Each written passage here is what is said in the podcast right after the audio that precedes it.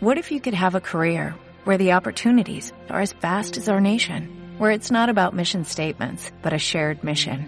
At U.S. Customs and Border Protection, we go beyond to protect more than borders, from ship to shore, air to ground, cities to local communities. CBP agents and officers are keeping people safe. Join U.S. Customs and Border Protection and go beyond for something far greater than yourself. Learn more at cbp.gov/careers. Hola, mi nombre es Paula Alexandra. Hola, mi nombre es Natalie y bienvenidos a este podcast desenfocado. El día de hoy vamos a hablar de uno de nuestros directores favoritos, Wes Anderson. Es un director de cine, guionista, actor y productor estadounidense nacido en Houston el 1 de mayo de 1969. Es conocido principalmente por haber dirigido las películas Fantastic Mr. Fox, The Royal Tenenbaums, el Gran Hotel de Budapest y hace poco lanzó una película que se llama Isla de Perros. También es muy conocido por su peculiar uso del color, personajes excéntricos y sus planos simétricos. Pues básicamente eh, yo creo que una de las, de las razones por las que a mí más me gusta este director es porque hace una gran armonía con los colores. La dirección de arte es muy buena, o sea, todo está muy bien pensado. Si ustedes ven cualquier película de Wes Anderson, está, la dirección de arte está muy bien pensada y todo se maneja sobre colores pasteles. Incluso creo que hay un, hay un Tumblr de un artista que se ha dedicado a hacer como los análisis de las películas de Wes Anderson y te dice cuáles son los colores que utiliza. Generalmente está, utiliza de 4 a 5 colores en variaciones de colores pasteles. Entonces, me parece que, o sea, la fotografía y la dirección de arte de las películas de Wes Anderson es increíble. Sí, o sea, yo algo que realmente le agradezco a las personas que trabajan en todo esto de producción audiovisual es el buen manejo del color. O sea, mí algo que me puede matar de una película, de un video, es el buen manejo del color o el buen manejo de la ausencia de este. Es algo que me parece que este director tiene muy claro. Ha sido parte de su sello personal. Sí, lo que pasa es que el tipo es muy creativo y él tiene, exacto, tiene un sello personal estéticamente. Los planos secuencias son increíbles, o sea, además del el tema del uso de los colores y de que generalmente sus planos son muy simétricos. Cuando hay un personaje central, generalmente ubica al personaje central en todo el medio de, de la pantalla y cuando hay conversaciones es cuando generalmente los desplaza. Moonrise Kingdom tiene muchas escenas en donde los niños están hablando y desplaza eh, los, o sea, los pone como eh, de perfil y se ve como todo el fondo que él eligió, los fondos de esta película son geniales porque fueron como de naturaleza, pero sigue conservando esta estética de los colores pasteles. Eh, se ve como a los niños de perfil, pero ocupan una solamente una parte de la pantalla y el resto de la pantalla se ve vacío. Entonces, él tiene una forma muy peculiar de manejar los planos y las secuencias. Otra cosa que, que también hace mucho Wes Anderson en sus películas es los planos de vehículos en movimiento en donde se ve como desde la perspectiva del conductor y lo ha hecho en varias películas, lo ha hecho en Fantastic Mr. Fox, Mr. Fox, perdón, Isla de Perros también está, en Hotel de Budapest creo que también hay una escena así, entonces pues eh, eh, siempre está en su filmografía ese estilo, ¿no? Ese, ese estilo tan peculiar que ningún otro director tiene. Sí, a mí, a mí en lo personal me gusta mucho es el detalle que pone en cada cosa. Como por ejemplo en lo del hotel de Budapest, en toda la... Porque normalmente hay muchos directores, que esto es por una de las cosas que a mí me gusta tanto como las producciones eh, asiáticas, como lo que es de japonesas que ellos prestan mucho detalle al entorno, o sea, no solamente a los personajes, sino que le prestan mucho eh, atención a que lo que sale en la pantalla es porque es necesario, no está ahí de casualidad. Es algo que veo que este director maneja bastante bien. También otra de las cosas que me gusta mucho es como los pequeños como objetos que trae vintage. Eso es algo que también aprecio mucho, mucho de, este director. A mí una cosa que me parece bastante curiosa de, de este director es que él mismo dice que a veces pone el estilo por encima de la sustancia. Y él dice, básicamente, cuento historias que pueden ser, entre comillas, muy simples, ¿sí? Porque él trata en sus películas mucho sobre las relaciones humanas, ¿no? Entonces habla sobre las relaciones de padre e hijo, de las relaciones entre hermanos, de las relaciones de pareja y generalmente utiliza como una historia central que está muy bien estructurada y crea unas historias pequeñitas que no distraen completamente la historia principal, sino que la nutren. Pero, o sea, él dice son como historias simples, pero son cosas que son apegadas a la vida real, a pesar de que su estética y sus colores te llevan como a un mundo fantástico, ¿no? Pero sus historias son muy apegadas a la vida real y a algo que pues le podría pasar a cualquiera. Hay una, una de sus citas más conocidas que dice, quiero tratar de no repetirme, pero al parecer lo hago continuamente en mis películas. No es algo que me esfuerzo por hacer, yo solo quiero hacer películas que sean personales, pero interesantes para una audiencia. Siento que recibo críticas por colocar el estilo encima de la sustancia y por los detalles que se atraviesan en el camino de los personajes, pero cada decisión que tomo es la manera de sacar adelante a esos personajes pues eso es finalmente lo que siempre ha buscado este director, ¿no? Lo que pasa es que, por ejemplo, también depende mucho de la vivencia como del espectador, ¿no? Hay personajes que en cierta forma pues no es como mi personalidad, pero sí me identifico en ciertas cosas. Entonces él tiene como todos estos personajes extraños, como un poco retraídos, pues digamos yo suelo ser un poco tímida, entonces me identifico como en ciertas cosas, entonces creo que de pronto por eso puede que difieran las como las opiniones. Sin embargo, a pesar de que sea una historia simple, él la hace como muy especial por, por su estética. Sí, exacto. O sea, a mí parece que que las películas de Wes Anderson son muy ricas estéticamente. El uso de los colores, yo creo que básicamente, o sea, si ustedes quieren tener un buen fondo de pantalla, es solamente que vayan y miren una película y en cualquier parte la pueden parar y tomarle un pantallazo y lo que van a tomar es excelente porque todo está muy bien pensado, muy bien organizado y es muy hermoso. Hay una escena en, en una de las películas, es que no me acuerdo en cuál en donde hay un suicidio, ¿no? Está sobre un lavamanos y la sangre corre. La escena está muy bien hecha, o sea, es muy bonita. tú sabes que lo que está pasando es terrible. Sí. Pero la escena es preciosa, o sea, estéticamente la escena es preciosa. A pesar,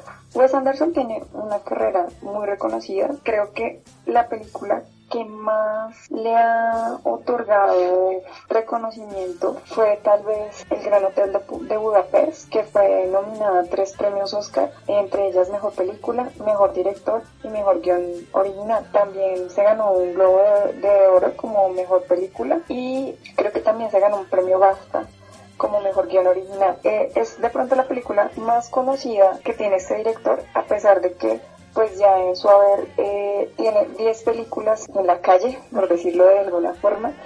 Eh, empezó con un corto que se llamaba Bottle Rocket, que era una historia pues de un ladrón que le robó a otro ladrón y el guion originalmente lo hizo con, con su amigo Owen Wilson, que conoció en, en, la universidad cuando ambos estaban estudiando, y eh, los dos hicieron el guion de este cortometraje. Este cortometraje llegó a um, las manos de un productor muy famoso que ahorita no me acuerdo el nombre, que lo ayudó a hacer su primera película, que fue como la ampliación del cortometraje que habían hecho, y pues lo volvieron una película de una película grande. Mis películas favoritas yo creo que son The Royal Tenenbaums, El viaje de Darjeeling y Moonrise Kingdom. Aunque este año vi eh, Isla de Perros, esa película me gustó muchísimo muchísimo, muchísimo. Además que hay una colaboración con un director de anime japonés muy importante es como una confusión entre ambos estilos y eso pues hizo que esa película también fuera maravillosa en ese sentido. A mí esa película me encantó en lo personal porque lo que tú dices, en primer lugar me, me gustó mucho que fuera en el idioma... Sabes, yo tenía un poco un poco de miedo cuando vi el corto de que la película la doblaran. A eso iba. Es porque, digamos, yo, yo disfruto mucho de que si la película se va a desarrollar en la India, pues los personajes hablen obviamente su lengua materna, ¿no? Que si ya llega una persona extranjera y un estadounidense llegó a la India, y pues que se interactúen entre ellos. Pero no, por ejemplo, como pasó, no sé si la gente ha visto esta película, pero creo que es una del Capitán América, que es muy, muy vieja, y como que estaba en Francia o algo así, y él le preguntaba a un, a un francés, no recuerdo bien en qué país estaba, le preguntaba, ¿sabe hablar inglés? Y el tipo como que no, no sé hablar inglés, pero todo el mundo hablaba en inglés.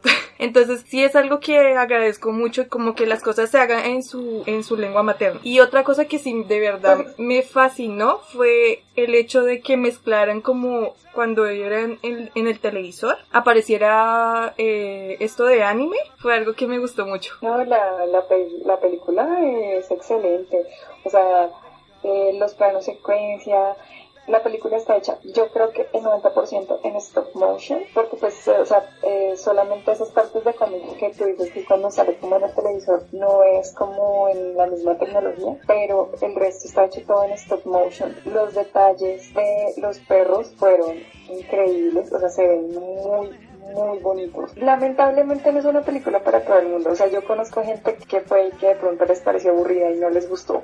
Porque, pues, así, así es la vida, ¿no? A nosotros a veces como que nos gustan cosas que a los demás no. Pero a mí la película me encantó. De hecho, la persona con la que fui me dijo, me gustó mucho la película, quiero conseguirla en DVD.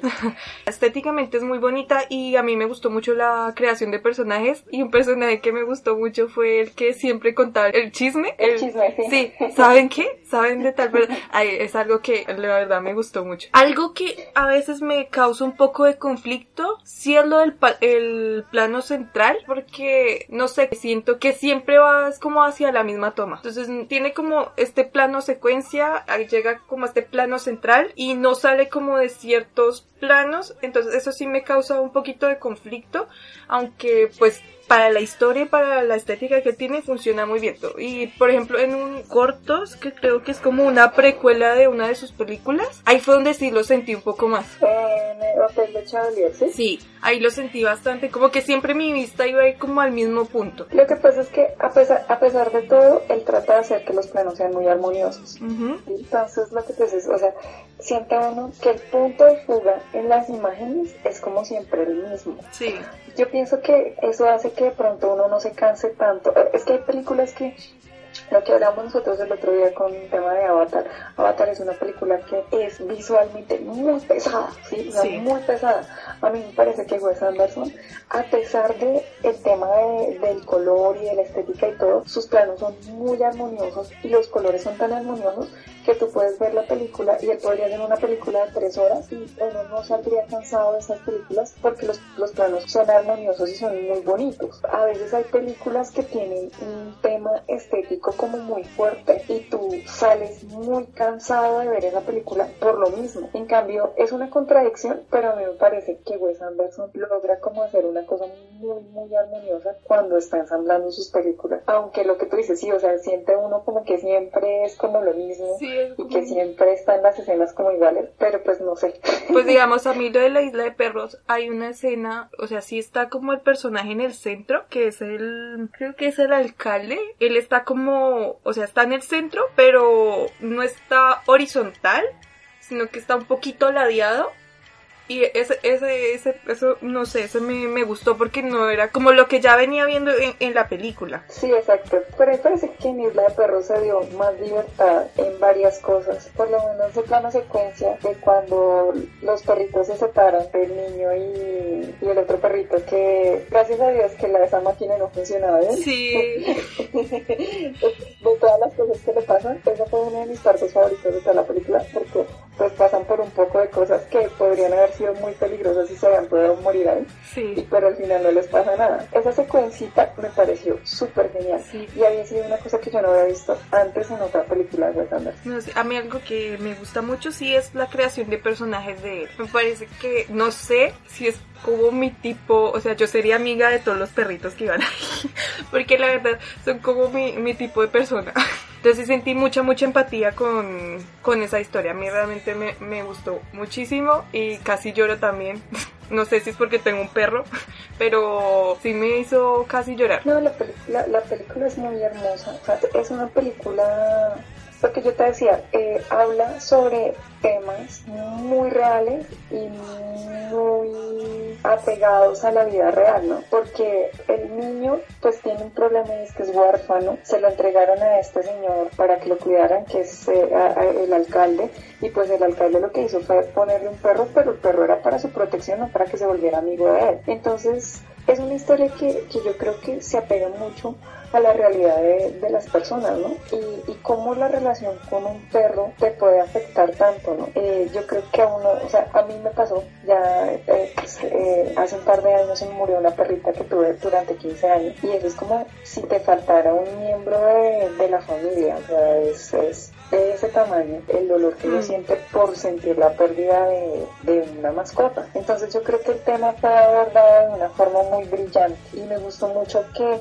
la relación que empezaron a hacer el, el perrito y el niño durante toda la película, ¿no? Al final terminan juntos. Entonces, ahora hay, hay otro tema y es, es que habla también sobre cómo el problema de, de los perros en el mundo, de los perros callejeros en el mundo, así es tan complicado tratarlo. Y pues obviamente la decisión que toman en allá con respecto a qué hacer a los, a los, con los perros, pues es muy cruel, ¿no? Pero es un problema mundial, ¿no? Es un problema de sanidad mundial.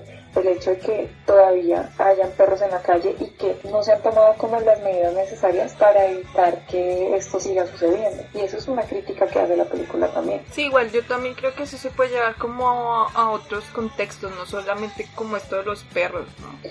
Sí, exacto. y el tema del manejo de, la basura también. Sí. Eh, que es, un, es una cosa complicada. O sea, me parece que Wes Anderson, él trata de temas desde su arte y desde su concepción del mundo que es tan, tan brillante y tan estéticamente rica. Él habla de temas muy reales, de temas sociales y de temas eh, familiares y, de relaciones que nos pasan a todos, ¿no? Sí, o sea, algo que me gusta también bastante es ese desarrollo interpersonal, porque lo que decías de lo del perrito, al principio el perro no quería nada con el niño, que yo hasta en un momento pensé que ese era el, la mascota de él y que le dio amnesia o algo así, pero ya después él no quería como separarse de él y a lo último hasta terminó regañando a, hermano, ¿no? Como que, oh, él vino y te vino a buscar y tú lo vas a dejar porque tienes otras como otras opciones, no sé. Y es, es una cosa que está muy marcada, yo creo que en, toda, en todas las películas, ¿no? Ese desarrollo de los personajes. Otra cosa que a mí me agrada mucho de Wes Anderson es el desarrollo que le ha dado, o sea, generalmente las películas de Wes Anderson giran en torno a personajes masculinos, ¿sí? O sea, hmm. eso es una cosa que, que, hay que reconocer porque es así, o sea, generalmente sus películas giran en torno a personajes masculinos y sobre todo la historia principal gira alrededor de un personaje masculino pero una de las cosas que más me agrada de, de Wes Anderson es que él crea personajes femeninos que son muy fuertes, ¿sí? Que son personajes femeninos que no llegan ahí como a ser como bulto, sino que apoyan a la historia principal y que y muchas veces llegan a salvar al, al, protagonista, ¿no? Sí. Sí, que es algo que pronto otros directores no hacen porque pues el cine es una cosa que, que lamentablemente todavía es una cosa muy masculina, pero los personajes de Wes Anderson, los personajes femeninos de él, son mujeres como independientes y como muy fuertes y tienen esos rasgos de poder y de independencia que de pronto no tienen otros personajes femeninos en, en películas de otros directores reconocidos. Sí, porque por ejemplo en la isla de perros está la la, chica de intercambio, que realmente ya fue la que llegó y descubrió todo, ¿no? La que fue a destapar la olla ya. Y por ejemplo en el Gran Hotel de Budapest está, ahorita no recuerdo muy bien, pero está la que es como panadera, creo que es. Es la, la novia de... Del chico que es indio, creo que es, no, no recuerdo. Eh, entonces eso es algo que, que, me parece también muy bueno. Algo que sí, no sé, es como el uso de los mismos actores. O sea, siento que, o sea, en, sí me parece bien y lo entiendo porque cuando uno ya se entiende con una persona no hay ni qué necesidad de, de, darle indicaciones, ¿no? O sea, ya uno como que le habla una vez y él ya sabe cómo se manejan las cosas. Pero también creo que algo como director es como darle la oportunidad como a más talento, no sé, podría tener como tal vez un resultado diferente y no ya lo que uno eh, sabe que le va a dar ese actor. Pero, pero yo creo que es muy fácil, o sea, es muy fácil como caer en eso, ¿no? David Cronenberg lo hace frecuentemente, él ha utilizado muchas veces a Vigo, es como es que es el apellido de él, él, él es uno de los de, de los del Señor de los Anillos, Vigo Morriston No. Que eh, ese es el argentino. No, no, no, no, no recuerdo. Bueno, pero es un actor que co- como que él siempre lo llama y trabaja con él. Lo mismo eh, lo hace con la, la actriz cana- canadiense Sarah Gadon. Eh, con ella ha hecho ya varios trabajos.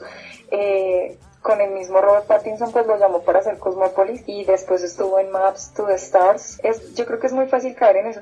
Eh, Tim Burton y su amor con Johnny Depp Sí, con Johnny y con eh, Elena Bohan Carter porque eh, aun cuando cuando dicen que él y Elena han estado como separados la sigue llamando para las películas pues eh, yo creo que es como muy común no o sea hacen como esa llave en mano para trabajar y, y pues eh, pues yo yo creo que sí sí se da la oportunidad de trabajar con otros actores pero tienen como su su convito no y los llaman otra vez para, para hacer cosas. El director que ayudó a Jennifer Lawrence a, a ganarse sus, sus Oscars también ha ya trabajado con ella varias veces. Hicieron eh, Juegos del Destino, Escándalo Americano, creo que Joy también es del, es- esas tres películas son del mismo Mm. director y siguen como el mismo corte estético, ¿no? Pero pues siempre ha- han trabajado como juntos. No sé, es, son, son formas de verlo, ¿no? Sí, yo no digo que esté mal porque obviamente es lo que decía antes. Ya cuando uno conoce como el trabajo de cada persona, ya a veces no hay ni que darse instrucciones ni nada. Pues yo estoy como más de descubrir personas, ¿sí? Y tal vez me podría dar resultados diferentes. Entonces, no sé. Soy como más de, de lo que puede pasar, no de irme como tan, tan a lo seguro. Sí, sí, pues es, es- es como complicado, ¿no? Bueno, para la gente que no conoce a Wes Anderson, ¿cuál sería la película que tú recomendarías y le dirían empiece por esta película? Ay, ¿por cuál? No, pues yo les diría por la que yo empecé, que fue El Gran Hotel de Budapest. Solo viendo esa primera película me enamoré de la estética, me enamoré de todos los detalles que le ponía al entorno, a los personajes, eh, como de, la forma en que trabajó cada escena, porque hay unas que son también como en stop motion, como diferentes técnicas que usan, ¿no? Que es la parte donde bajan como en un ascensor, creo que es, que, Sí. que es de la montaña bajan a otra, creo que es un telesférico, no sé bien, pero pues eso es, no sé si se hizo a stop motion o a computador, pero pues es diferente. Yo recomendaría que empezaran viendo The Royal Tenenbaums. Eh, es una de las películas más viejitas de Wes Anderson. Eh, fue lanzada en el 2001. Eh, es una película sobre una, una familia de genios. Es una familia bastante disfuncional. El argumento es muy bueno. Es o sea, sobre una familia pues teniendo problemas. La estética es bonita y yo pienso que es como de las primeras películas en las cuales Wes Anderson como que marca como su estilo en esa Mm. película y pues el guion fue hecho por Wes Anderson y por Owen Wilson entonces pues yo recomendaría que empezaran por eso No, a- algo que también les recomendaría, hay un video que es una canción en francés que habla sobre Wes Anderson, muestra como pequeñas escenas de, de, sus películas y esa se llama, ya no sé cómo se llama, se llama I Canny, algo así. Y eh, igual se las dejamos aquí en la cajita de descripciones para, para que para que la chequen. bueno entonces pues eh, ojalá nos comentaran si han visto alguna película de este director si no la han visto si no han visto ninguna pues ojalá tomen alguna de nuestras recomendaciones para, para empezar a verlas y pues muchas gracias por escucharnos hoy Que tengan una buena semana. Bye. chao Are you looking to grow your business and stay resilient? Look no further than FM Global. With over 180 years of scientific research and engineering expertise, we bring innovative solutions to ensure your commercial property today so you can prosper tomorrow.